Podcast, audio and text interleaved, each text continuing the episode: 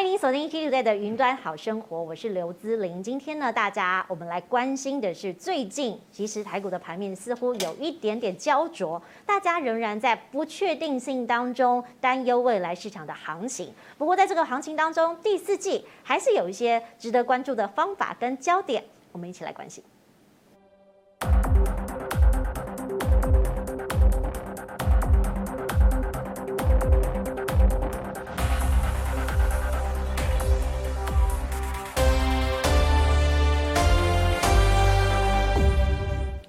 实呢，现在弱中透强，或是强中透弱，大家都在看个股的表现，似乎比较有称。大盘呢，现在局势似乎受到了国际经济的影响，的确是有一点点疲乏。那么，如果大家想要来自己，把手中的持股好好的操作，也许可以借鉴我们达人的一些心法。今天呢，请到了两位重量级的专家到节目当中，跟大家一起来分享如何来进行自己的投资检视。首先要介绍的是我们的算股达人陈乔红。主持人好，大家好。另外一位是我们的财经专家游庭皓。经理好，大家好。好，今天两位来到现场哈，其实呃，乔红是第一次来哈。乔红其实大家业界都叫乔大。那过去其实也许很多投资朋友你在网络上看过乔大的文章，那也很好奇乔大自己本身的故事，因为两位都是青年才俊，很早就进入了财富自由的阶段。那廷浩现在也自己开财经节目，在教大家过去哦、呃、怎么样去操作股市，或者他怎么样看一些财经的讯息。那我们先从乔大开始好了，因为乔大大家可能对你没有那么熟悉哈，你平常比较低调，但是第一次来跟观众朋友来讲，是不是有一些过去可能也是上班族的概念，但是慢慢的转成自己是一个投资者？那你如何从这个当初领第一份薪水三万二，现在变成是后面好几个零了？呃，是跟跟大家那个分享一下我的那个投资的一个一些心路历程，这样就是说。呃，应该这么讲，就是说，其实我在二十八岁以前是没有买过任何一张股票，完完全全完全没有买，而且没有上过任何一堂财经的的理财课程这样。嗯、然后就是因为其实那个时候刚出社会，刚好遇到台湾，就是其实二零零六年嘛，那个时候其实台湾的景气其实开始已经在走下坡了，是对，所以其实我大概丢了五十份履历吧，然后后来很勉强找到一个就是三十二 K 的，就是小美工的工作这样。后来做了一点，觉得觉得说，哎，这样下去好像不是办法。然后有一天就是逛书店的时候，哎，就是刚好看到哎财经的的书，然后刚好看到那个郑弘一大哥的有一本书，就是说，就是说你如果每年可以可以透过呃复利二十 percent 的话，你就可以达到财富自由。当初你为什么会去想要翻那本书来启蒙你现在的这个成就？呃，应该这么讲，就是其实我我我其实我小时候功课其实其实很烂，就是其实都考倒数。不过我觉得我有一个有有一个。呃，兴趣是不错，就是我我很喜欢看看书，就是看小说这样。嗯，那那个时候我其实我一直想要改变自己，就是说，哎、欸，其实三十二 K 的薪水你大概自己花用，然后再给给给家人，其实就是完全就是应该是没办法给家人哦。就是我还有给，就是就是大概就是就月就月光了，就几乎没没办法存钱。嗯，那你又觉得那个工作基本上其实你就是老板的手而已，就是说你只是一直在花，然后他叫你做什么就做什么嘛。所以你一开始我会想画画，是因为你你会觉得那那个是很自由的，你想要去创作。可以发现其实是没有办法，那我就觉得，哎、欸，那我就是想要去寻求改变这样。后来我就是去去书店看书，然后哎、欸，口袋三万块嘛，然后跟家人一起集资二十万，然后开始就是投投入这个那个股股票的这个这个买第一张股票这样。那他们为什么会愿意投资你二十万呢？这也不是一笔小数目哎、欸。呃，应该这么讲，就是说，嗯，因为其实那时候我们我们家其实都都没有买过股票，那觉得说这个东西其实是。可值得一试啊，就是说需要开一个家庭会议，对，然后大家讨论一下，对对，可能可能可能可能我姐出可能三万啊，我爸出几万，这样大家一起一起集资这样。那想说这个钱其实虽然二十万，但它其实也不是一一个呃赔不起的数字。假如说如果就是赔赔完就算了，那只是好在说，哎，二十万丢进去之后，经过了十几年啊，它就是慢慢慢慢越越越来越多这样。所以是用累积的，然后造就了现在的自己。对，然后就是在买的时候，其实一开始其实也也没有很很顺利。就是说其实刚买的前两年，基本上其实是获利其实不错的。因为那个时候其实我我把工作辞掉嘛，那我就去摆创意市集，就是那个时候有那个在成品敦南一卡皮箱啊，然后简单生活节有没有？我就把我自己，我就把一些卡通人物翻完啊，然后就画成 T 恤这样，然后就去卖。那个时候其实卖的很好。那我就是利用早上的时候看盘，然后下午的时候我就创作，嗯，然后六日的时候去摆摊，这样这样的一个模式，这样，然后我觉得二零零六跟二零零七年，其实那两年其实因为我工作期有赚嘛，我就再把它丢进去啊。大概投了多少钱？就是陆陆续续就是累积到一年加四十万这样，嗯，所以两年就加了八十万嘛，是，然后本金二十万嘛，就变成一百万，是，然后经过两年之后，一百万就变一百六十万，其实还不错，还不错，嗯，对，然后二零零八年的时候遇到金融风暴，然后一百六的一百就不见了，嗯，就剩下六十万这样，嗯，但至少还是有一些本金没有被侵蚀。好，所以还是有手本，然后再用六十万慢慢去滚。对，我觉得那个时候其实有有一个重点，我觉得其实是是我想要跟大家分享，就是说还好那个时候我没有用融资。嗯，如果是用融资的话，我就再见了。就现在跟这些万海的水手们一样。对，就就我就再见。是，我那时候反反正因为我我我有那个画画的工作嘛，我持续在在创业市集自创品牌这样，那那个钱我就放着，我就没有管它。所以我在思考说，哎、欸，我到底是在这过程中到底是哪一个环节我出了错？就是哎、欸，股市致富是真的是如就是梦幻泡影一般，就是就是消失即灭嘛。后来就开始开始看书，然后看书去找投资的方法，这样，然后再从中开始就是反败为胜这样。OK，所以其实从经验当中学习，那我觉得这是一个很好的对比哈。因为今天廷浩也在我们节目的现场，因为廷浩是台大的高材生，对，那过去其实因为可能家庭的关系跟。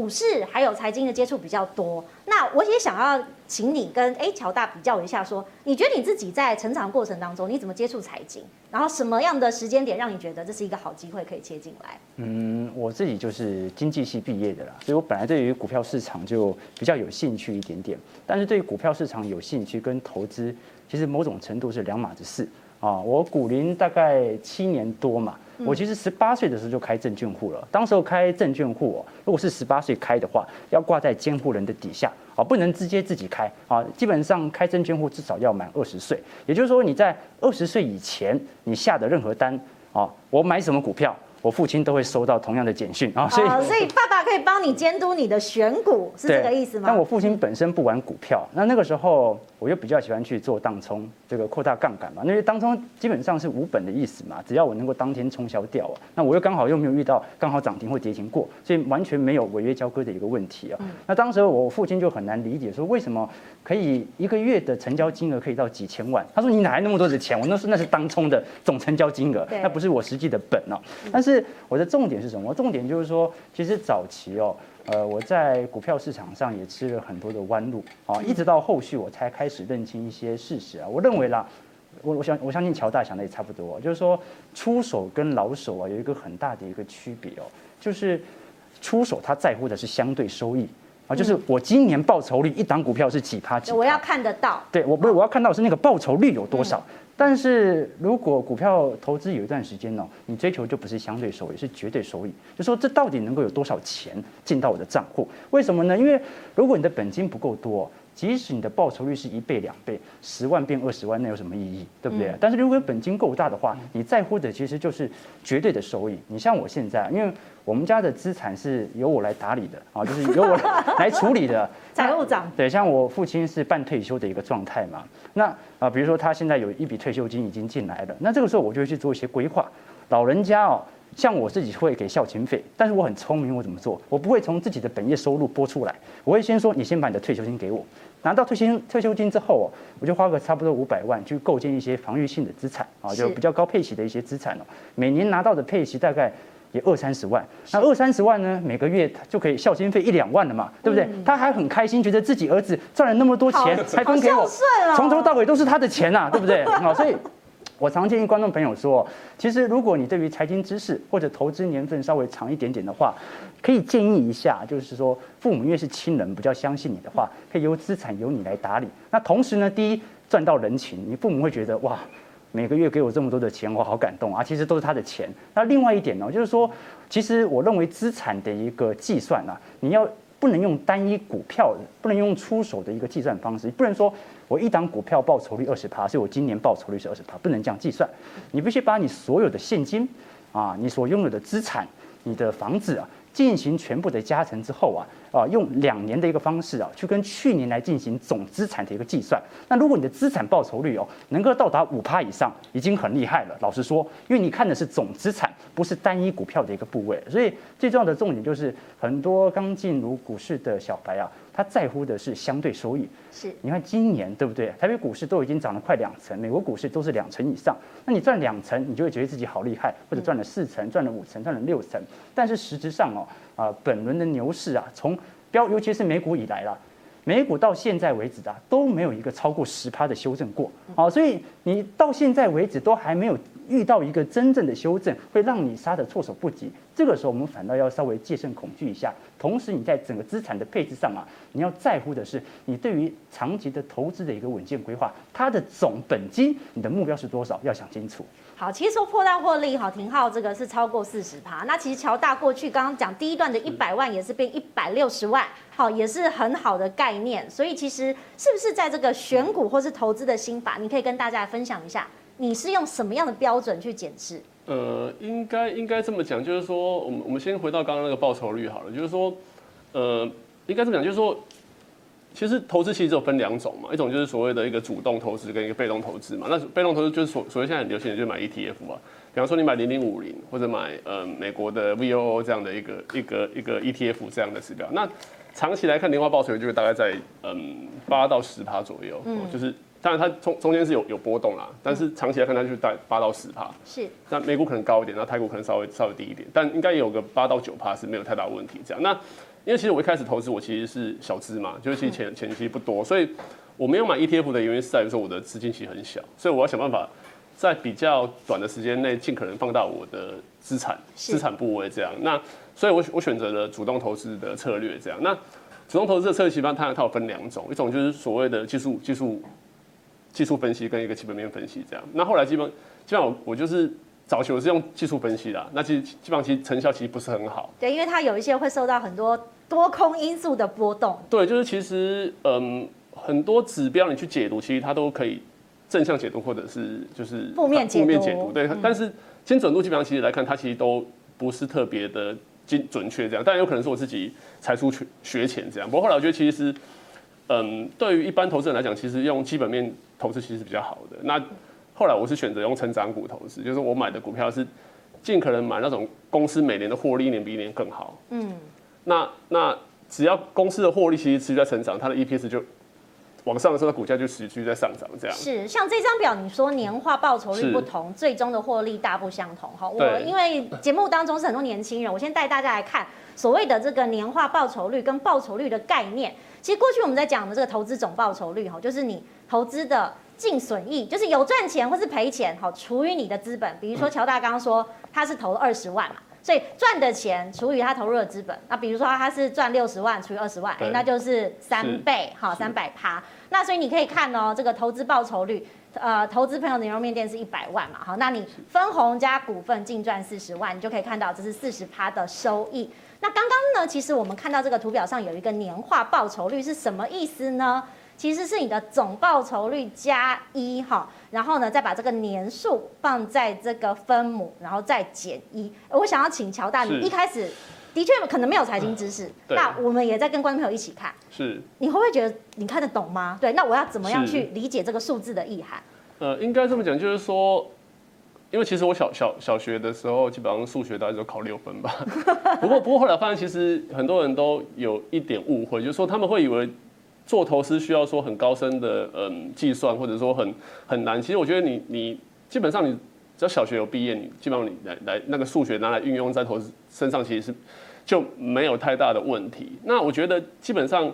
嗯，我比较常看的其实是复利的效果，就是说很多人其实都他都忽略了复利的威力。就是说有有些人其实其实为什么他在股市呃股海呃浮浮沉沉，可能十年二十年，其实他的财富没有增加。如果如果你有一百万，你赚了呃。二十 percent 好了，是一百二十万，对不对？可是大部分人会把二十万再拿去花掉，然后一百万再继续投资。可是这样的的的的结果就是说，你永远都是一百万。是。但其实比较正确的方法是因为你一百万去投资，第一年赚了二十二十 percent 变一百二十万的时候，一百二十万要再下去，再再下去再赚二十 percent，这就一百一百三十二万，再滚再滚。他用复利的概念去滚，到最后五年、十年、二十年、三十年，他所累积出来的获利。跟他的资产就会差非常非常大，所以可以跟观众朋友讲一下，说不是像大家想的过去，哎，我赚了钱我就把钱直接拿出来用，对，而是把这个钱再投到我的本金跟之前的这个金额里面，然后让它再滚成更大的数字。对，没有错。那那比方说，我们我们看 S 那个 S M P 五百，或者是那个台湾五十，大概赚八八到十趴，我们我们算十趴就好了。可是像以我们这种主动投资人来讲，我们会追求的是高于十 percent 的报酬率，我们可能会假设二十 percent 好了。那你可能会觉得，哎、欸，那赚二十 percent 跟赚十 percent 差十趴而已，没差多少。可是其实二十 percent 对跟十 percent 相比，它其实是多一倍。那你可能看一年两年其实没有什么效果，可是如果你把这个钱放在里面一直去滚，十年、二十年、三十年，它差距就非常非常的大。所以你列了一张表，哈，从这个一年、三年、五年，一直到三十年，这个数字的变化是非常大的。是的，你看，你看，如果是以以十趴来讲好了，每每年赚十趴来讲，它它。第一年就是一点一嘛，嗯，好，那你看二十 percent 一点二没有差多少，对不对？可是你看到我们看二十年好了，如果你每年赚十趴，到二十年的时候它是变成六点七三倍，是。可是如果是二十 percent 的话，它就会变成三十八点三四。对对，如果到三四年，它其实是非常非常的夸张，对，就是数百倍了。对，如果是两百，如果八百，对，如果是三三十年的话，你如果是十趴去滚的话，如果这十趴，我们我们算你的本金是一百万好了，嗯，你经过三十年之后就会变成一千七百万。其实不错，对不对？可如果是二十 percent 去滚的话，它就会变成二点三七亿。嗯，二点三七啊。如果三三十三十 percent，那就更近了，就是变成二十六二十六亿了。是。好，所以这个其实透过这个不同的每年赚获取的不同的 percent，然然后用复利的概念，透过年化去滚，它到最终的差异其实就非常非常的大。是。那这个就这个就是为什么我我要成为一个主动投资人的主要的原因。是。因为我需要把我的资金尽可能。在短时间内放大，然后我要把这个风险在过程中尽可能降到最低。嗯，那我觉得这样的方法其实是成长股其实最适合的。好，那你刚刚讲到成长股，那观众朋友可能要问你啦，乔大你怎么选择成长股？成长股的这个标的有哪一些特色？呃，应该这么讲，就是说，呃，我觉得很多的投资人他会有一个迷思，就是说，哎、欸，基本面投资好像很难，就是说你要。看一档公司的年的的年报，它其实财报科目其实可能有有成有一百成成千上上百个不同的财报科目，可是其实那么多的财报的科目，其实并不是所有的项目跟一档股票的涨跌，其实它是有有关联性的。其实绝对有关联性的其实非常非常少。那我把它归类出来说，哎，我去我去看过去那那一些可以涨五成到一倍以上的股票，我发现说他们会涨。的之前，它其实都具备同样的条件。是。那我们把这个这一条条条件归纳出来之后，我们只要之后我们要买之前，我们把这个条件先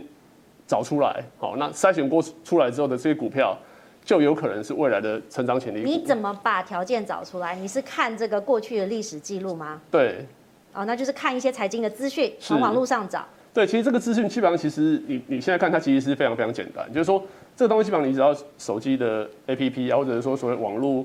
免免付费的软体，其实就找得到是这些简单的参数。那大概我觉得主要我会看到是这这这六这六个哈，就是第一个就是说，这个公司过去五年的营收是要正成长，是，然后过去五年的税后净利正成长，嗯，然后毛利率在十五 percent 以上，然后股东权益报酬率哈，这个是巴菲特很重视的一个指标，哦，在十五 percent 以上，好，然后近五年的现金股利正正成长，好，跟与成长性相比的话，它的本益比目前它其实是合理，或者是甚至是偏低的。哦，那这里这六个条件，如果你把它找出来，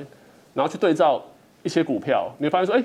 符合这些条件的股票，它的走势长期来看呢，就持续一直在往往往上涨，这样。是，所以我们可以看到这个成长性其实相对获利也很不错。那我要回到廷浩，因为廷浩其实我们刚刚有讲了这么多选股的策略哈，你自己过去也是有很多财经的资讯，那当然在主持节目的时候也有很多专家会跟你分享。你自己所谓的心法是什么？呃，我的心法啊，是从呃 ETF 方面来做一些着手哦。怎么说呢？我们用一张图啊来跟各位解析一下这几年呐、全球 S&P 五百当中啊市值前期十大公司的一个变化。你可以看看到啊，在一九八零年代的时候，当时哦市值最大的是 IBM，然后再来埃克森美孚哦，基本上哦第二名到第十名呢，普遍都是由电信业和原油股来瓜分啊。是。那我们看到一九九零年代的时候，这个时候底下像是可口可乐啊、沃尔玛啊一些传产股啊，开始有一些很明显市值上的一个提升哦。一直到两千年的时候啊，这个时候整体的一个变化开始有一些变化了，就是说科技股啊。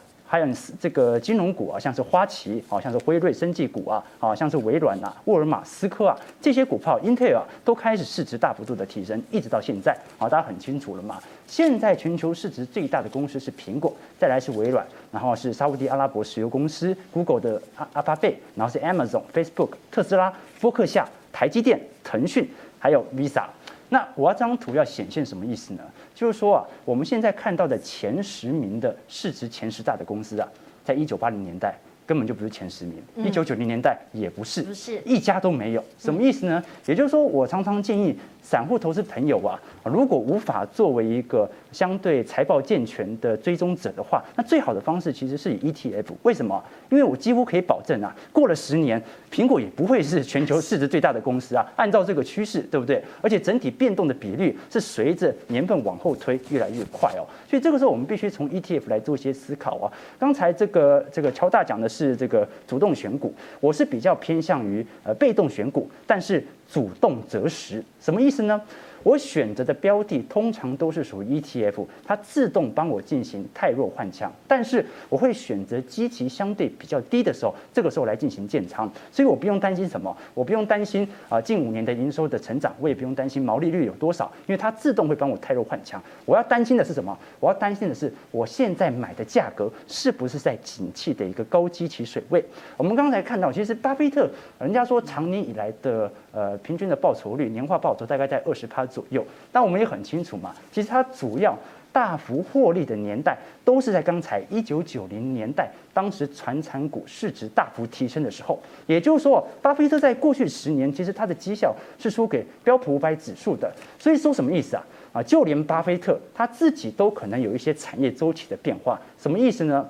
啊，有时候我会这样讲了，这样讲有可能太针对，但我会觉得说。很多时候我们会把巴菲特啊当成是一个过度神话的一个人物，为什么？因为他过去十年的绩效是输给整个大盘的，什么意思呢？就是你就买个 ETF 放在那边，什么都不选，你都会赢巴菲特。所以是什么意思？这概念就是说，有没有可能巴菲特是一种幸存者偏误？就是一九八零年代有没有价值型投资达人？一定。有很多，但是只剩下巴菲特活了下来，只有他选择。所以就变成他是一个成功人士。对，所以有时候我觉得，如果散户投资朋友啊，无法花太多的时间去选择股票的话，就是 ETF 是一个不错的一个方向。尤其哦，我们从这张图表可以看得出来，台北股市当中啊，整体受益人数最多的 ETF，为什么要从受益人数来做探讨？因为 ETF 太多了，有些受益人数不够多，那整体的流动性就不太好，你可能买得买得到卖不掉。所以我从前几代来看的话，像第一大零零五六。元大台湾高股息哦，它所选择的就是高值利率的一个方向的一个选股，所以这种 ETF 就非常特别适合需要领取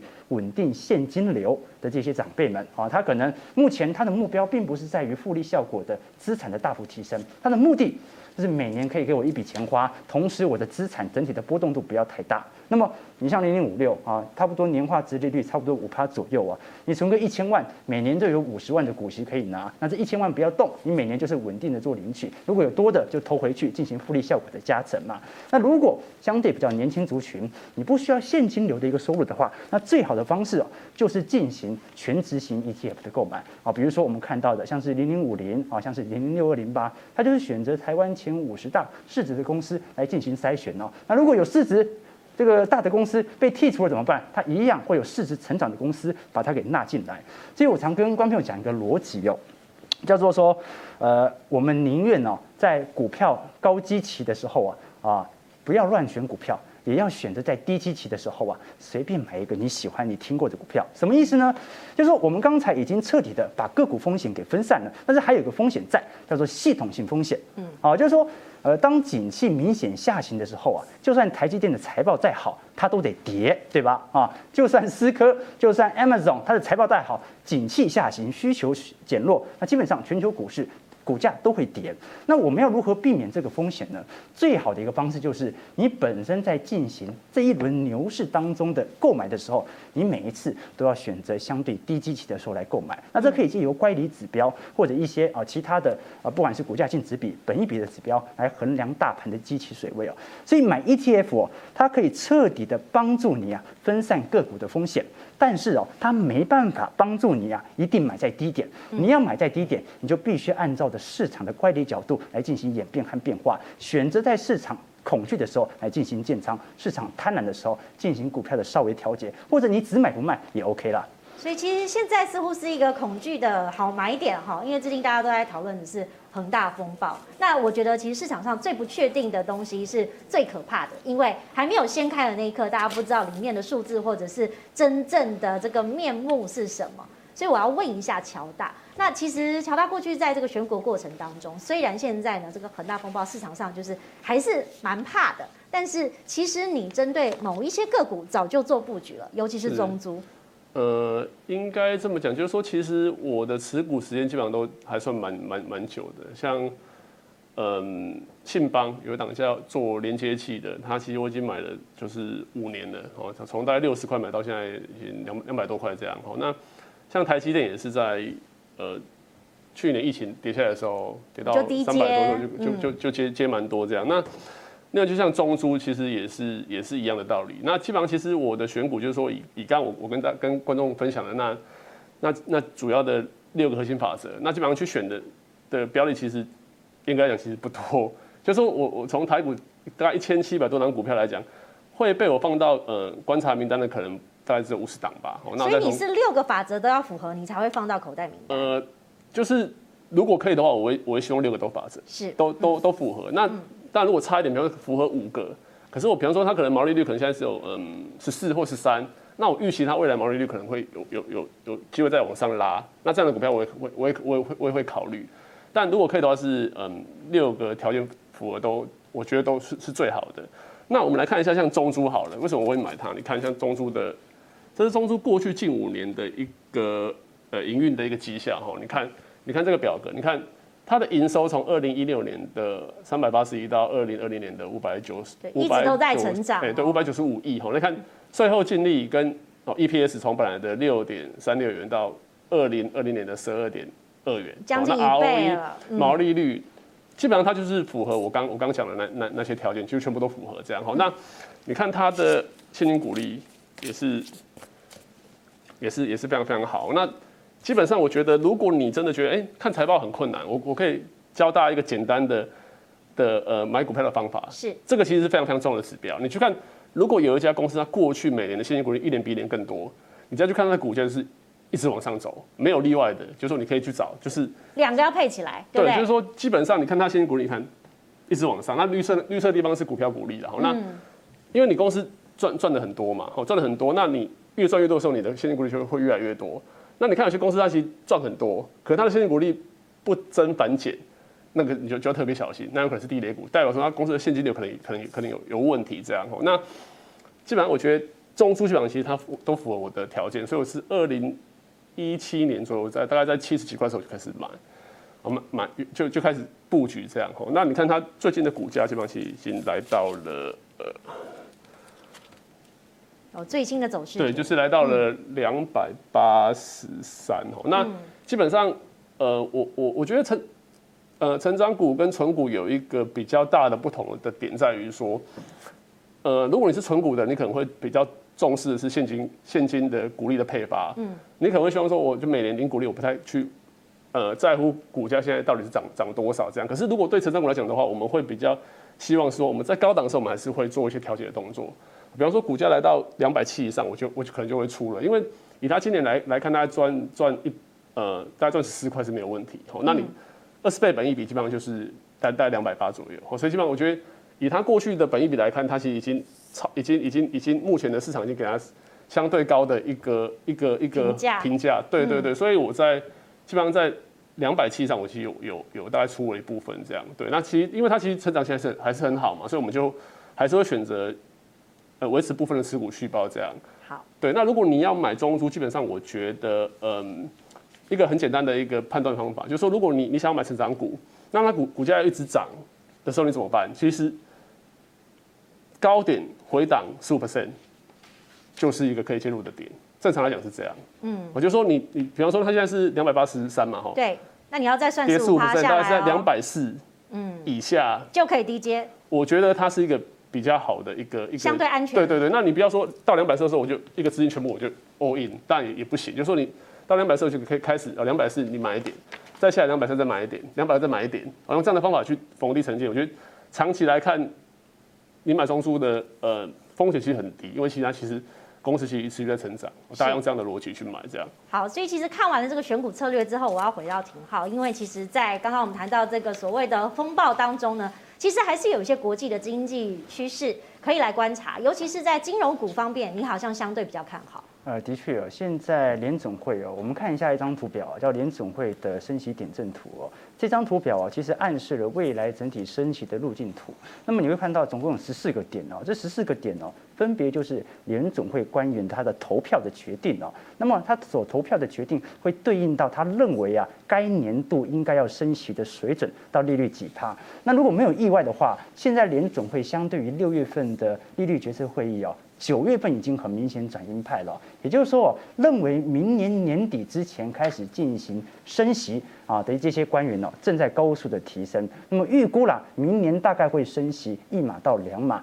那在二零二三年到二零二四年呢，会陆续的每年升息三码左右，最后来到实实体利率大概在二点五趴左右哦。整体来看呢，其实时间线还拉得很长，升息的消息还没有完全的反映在资本市场上。但是你可以看到一个很明显的方向。就是，既然升息是一个既定事实，那就代表着银行的利差扩大也是既定的事实。我们都说，在过去一段时间哦，这个金融股承受极大的卖压。台湾的话有两大卖压。第一波卖压就是低利差啊，因为利差大幅缩小，银行赚什么钱？就是有一个人缺钱，有一个人有钱，他当中间的一个中间商去赚中间的利差嘛。那低利率执行之后，利差缩小，银行就当然赚不到钱，这是第一大利空。所以在去年七月份和八月份哦，金融股摔得很重啊，台北股市都在反弹，电子股都在反弹，就金融股摔得最重。那第二波金融股的下杀是来自于去年年底啊，央行体系啊限缩房贷成数。打炒房了啊！你打炒房，你限收房贷成数哦，就代表着银行手中现在低利率，一堆钱呐，一堆现金，他想要放贷出去，但是。我们都知道啊，房贷部门呢占整个台湾的贷款部门是非常庞大的哦。你限缩我的房贷成数之后啊，那很多人呐就没办法跟银行借这么多钱了，银行手中的现金也满满，那以此影响到它的获利表现呢。那既然升息是一个既定的方向啊啊，加上哦目前整体啊资本的牛市仍然存在，所以寿险业在资本获利大幅度获利了结的情况底下，金融股至少在未来两到三个年度啊，它是有一个整体政策的大方向在支撑的，除非啦。啊，除非过一年啊，这个又发生了一些系统性风险，它又再降息，是啊，不然的话，基本上按照目前经济复苏的一个角度，基本上啊，整体来看，金融股未来升息的方向啊，整体的涨幅啊，是可以做一些期待的。好，趋势如果不会变的话，其实大家呢可以自己在投资上面做一些调节。那当然也有人说，哎，现在我要跟大盘对坐哈，因为接下来这个风暴有可能会影响。我就是要做空啦！我要问乔大，哎，乔大，我们常常都说打败大盘哈，虽然这的确有一些人成功过，但是好像呃政府后面的那只手 常常会让人意想不到。你自己怎么看这个打败大盘这件事情？呃，打败大盘基本上，呃，我我应该算是一个一个例子啊。嗯，对对，因为因为可是我觉得应该应该这么讲，就是说，呃，连连打败大盘其实是有有难度的。可是是长期来看，绩效是可以赢大盘，是没有是没有问题。这样，对，那呃呃呃，对，对于主动型投资人来讲，基本上我觉得，我觉得，呃，要要打败大盘，基本上其实要做的事情其实是大概有有有有有三点呐。一个基本上就是在于选股，好，然后再来就是说，嗯，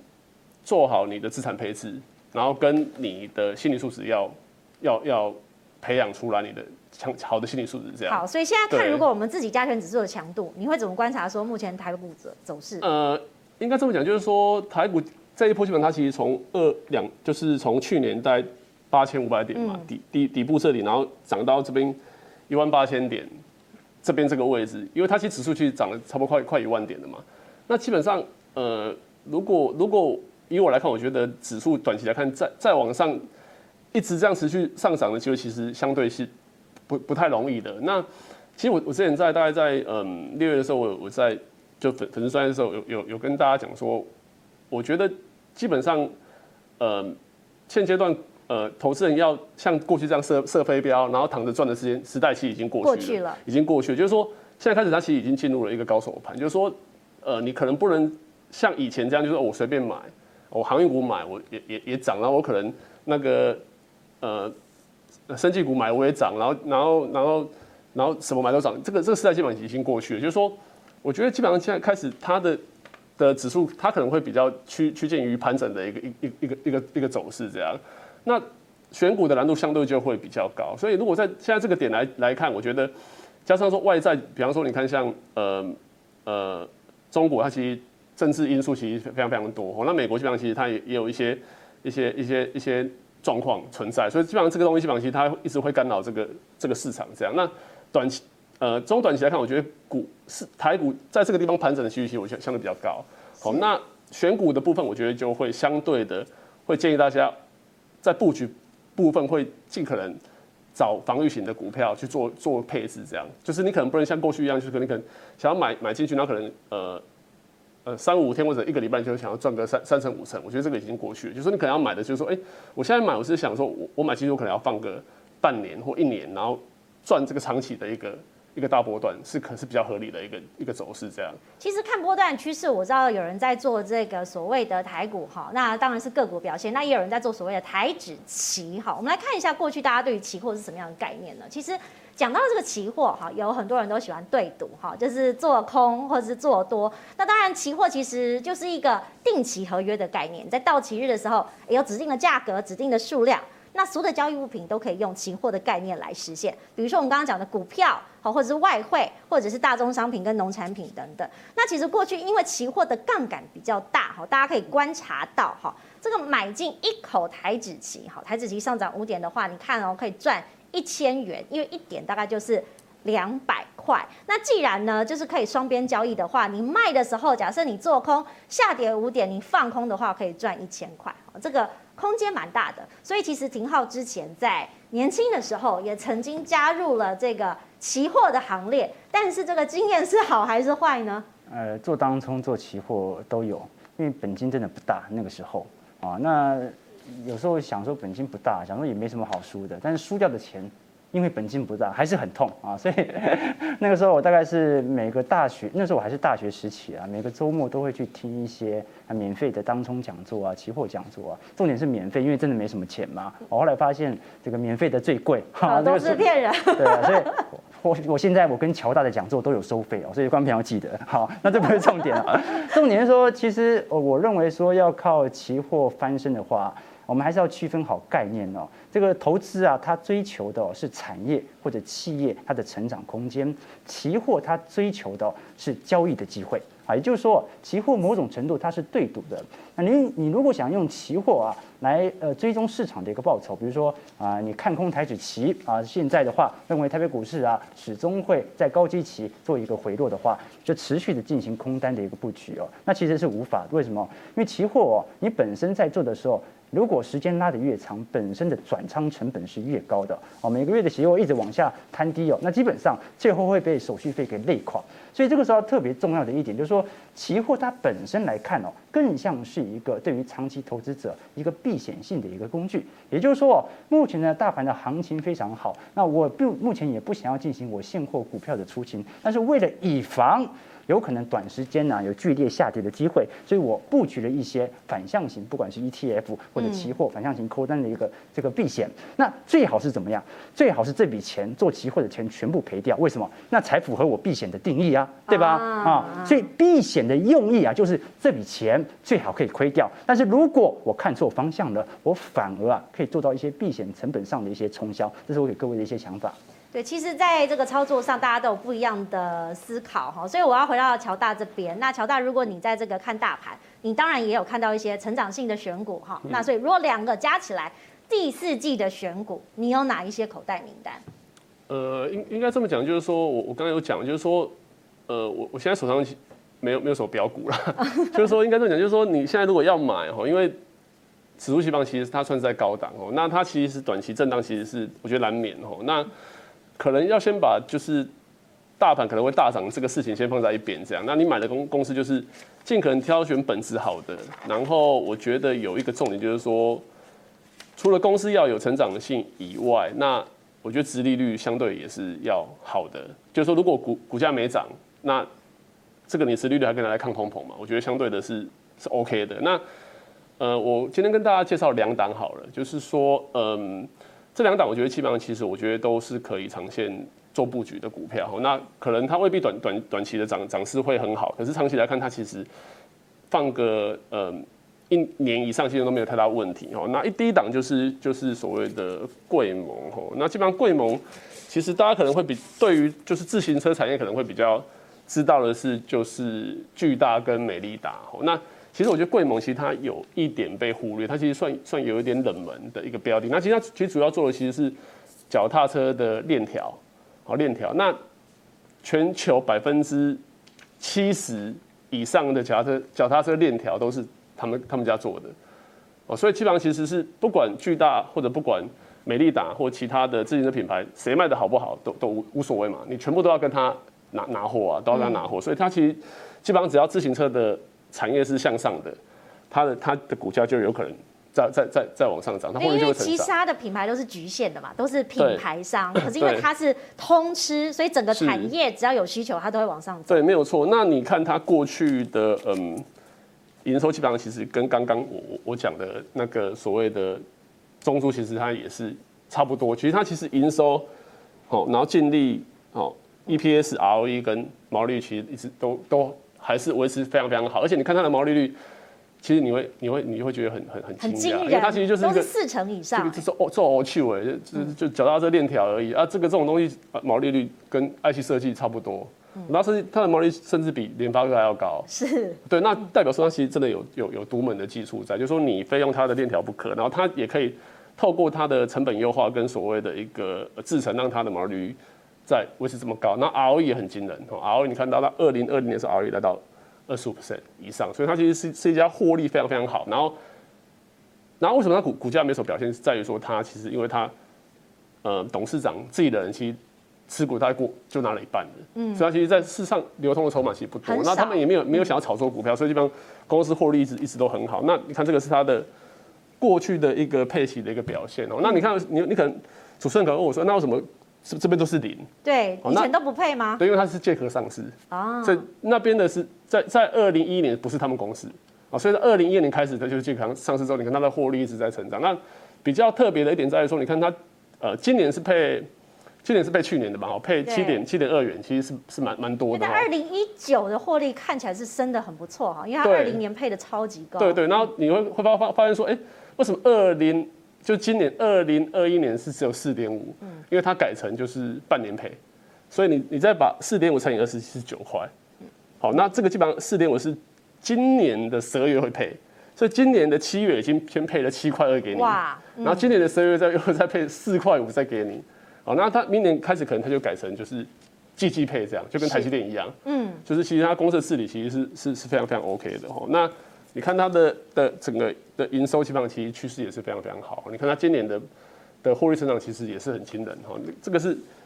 所谓的一个长期走势图。那蓝色那一条线就是二零二一年，就是今年的。我知道今年的获利基本上其实都一直在创新高。对，但就是大家会说股票要看未来啊，未来你有看到什么点它还会再成长？呃，未来来来看的话，基本上我觉得大概有这几个点哈，是可以可以去注意的。就是说，它今年上半年基本上其实其实获利已经。七点七九元，所以它的年增是六成以上，是，所以获利基本上其实在过去表现好，现在还是很好哦，这个是没有没有问题的。再来就是说，它其实是全球最大的链条制造生产商嘛，所以它现在有有非常非常强大的一个一个护城河的一个优势在这里。然后我一直在思考一个问题，就是说，因为其实疫情其实让大家选股很难，就到到底是要买防疫概念股好，还是要买说疫情如果结束哦，民生消费会起来的股票好？那我觉得后来我我思考这个问题思考很久，我觉得最好的方法是买两个都会好的，就在疫情很惨的时候它也会很好，疫情结束的时候它也会很好的股票。那贵盟刚好就符合这个条件。大家都要运动。对，因为因为其实因为疫情如果很严重，大家会想说，那我就不要来，不要不要搭公车了，我就不要，我就我就自己开骑自行车上班就好了。对，那那如果疫情好，那我想我我我要来运动嘛，那我还是要骑自行车啊。所以基本上它其实。不管疫情好或不好，跟他讲他都没有关系，这是这是他的长期趋势在这在这个点。然后再来就是说，他最近其实很很新奇，就是说所谓的一个电动自行车，就是所谓的 e e bike。对，那基本上其实这个热潮的兴起，我我根据呃研调机构统计说，二零二零年哦全球的自行车大概是五百万台，到二零二五二五年大概会到九百到一千万台，所以它年复合市场其实是很高的。哦，所以它顺着这个这个趋势往往上走，所以它每年你可以期待它每年的获利成长，基本上我觉得是没有问题的。的确，我们也看到东协国家也有很多的订单，所以其实成长性，哎，未来可以期待。那如果是廷浩你自己来选，你会选什么类股？然后呢，又有哪几档你觉得值得关注？首先呢，我是比较稳健型投资的，所以如果要跟随着呃，不管是科技产业或者电子产业来做布局的话，我常常会建议散户朋友啊啊去投资一些 ETF，尤其是全值型的即可。那么在这个时间投资全值型 ETF 哦，如果以周期概念来看的话啊，要稍微注意一下哦。这张图表哦，是中国目前的信贷脉冲以及全球制造业的 PMI 经理人采购指数。那基本上黑色线就是 PMI，那 PMI 呢通常会领先全球股市一个月到两个月哦。那么蓝色这线呢是中国的信贷脉冲指数。什么叫做信贷脉冲啊？就是中国目前的债务去除以 GDP 的比例。如果信贷脉冲持续的向下，就代表着中国目前整体的产能正在大幅的下滑，而且它是具有高度前瞻指标的。那如果从中长期角度来做观察，两项指标是联动的，什么意思呢？就中国作为一个全球最大的供给端国家，它的目前的产能在未来必定走跌、必定下滑的趋势底下，PMI 全球经理人采购指数的下滑也在所难免。也就是说，我们本轮哦，虽然看到了一个呃几乎是史上最快的牛市复苏哦，但是很快它就要来到一个繁荣期的尾端。这个繁荣期的尾端不是说未来股市就必一定要下滑，或者经济从此走入阴霾，而是。最好的那一段已经经过了，那台北股市哦，在全球股市的联动格局上啊，必定也会承受到一定程度的卖压，所以这是第一点，从周期角度来做分析哦。那第二点，如果我们这个时候还是有闲置资金，想要做一些布局的话，我想要避开这个景气的下修弹，我先不买零零五零，先不买 ETF，有什么样的股票？值得在低基期水位，值得我们做一些建仓、做防御性的股票呢？其实我常常跟观众朋友讲说，我们作为作为一个投资者，如果想要做一些稳健投资的话，尤其是家里又有长辈的话，那最好啊是要有攻击性的资产啊，符合你自己的调性。那同时呢，也要有一些防御性的资产，也就是属于这些高值利率，而且相对啊，银行或者说银行股或者食品股啊，体质相对比较稳健的这些个股哦。我这边呢，特别列出了一间民营个股以及四间关股行库来跟各位做一些对照。其实你会发现呐，关股行库本身的绩效常年来看表现的啊，并不像啊一些绩优股这么的亮眼，但是它的好处是什么？值利率很稳定。很稳呐，哦，那其实不管是华南金，华南金是配股比较多一点哦，像是兆丰金呢，常年的殖利率都在五个 percent 左右哦，即使它的 ROE 股东权益报酬率啊，差不多也就是八趴九趴而已哦，还达不到巴菲特的这个护城河领域哦，但是哦，如果你在银行股里面呢，在防御性资产里面呢，又要有进攻型，又要防守型的话，那的确哦，你可以考虑一下寿险部位比较庞大的，你像富邦金今年的 ROE 居然来到了二十个 percent 以上哦。这种寿险业哦，通常只要牛市氛围没有结束，股市的波动比较剧烈的时候，它本身的获利绩效都会比一些关股银行体制还要来得好得多，甚至比一些放贷部门比较大的银行来得好得多。为什么？因为它有大量的资本可以选择在股市下修的时候抄底哦。最近不管是富邦金还是国泰金的财报都出炉了，很明显的一个情况啊，就是说八月份和七月份哦，整体富邦金哦之所以获利大好的原因。就是在五月份的时候，台北股市下修的时候大买，所以寿险业投资也是一个逻辑，捡便宜，而且买的一定要比市场的平均成本还要来得低。我们刚才说，常常建议观众朋友，什么时候可以做主动选股？用大盘的绩效来做对对照，大盘就是市场的平均成本。如果你主动操作了一段时间，发现你的股票的绩效比大盘还要来得好，恭喜你，你很适合主动选股。如果你连大盘都无法超越，你干脆就买着跟随着大盘一起成长的 ETF 就好了嘛。所以这是第一点，进行防御性资产的一个配置哦。那很多人会说，可是富邦金涨高这么多，还可以追吗？这张图表哦，来跟各位展现一下。其实富邦金哦，长期的本益比啊，也不过就是大概在呃七倍八倍左右而已哦。所以现在来看哦，整体来看哦，它跟历史的本益比的河流图啊。仍然处于下缘低这个区间，什么意思呢？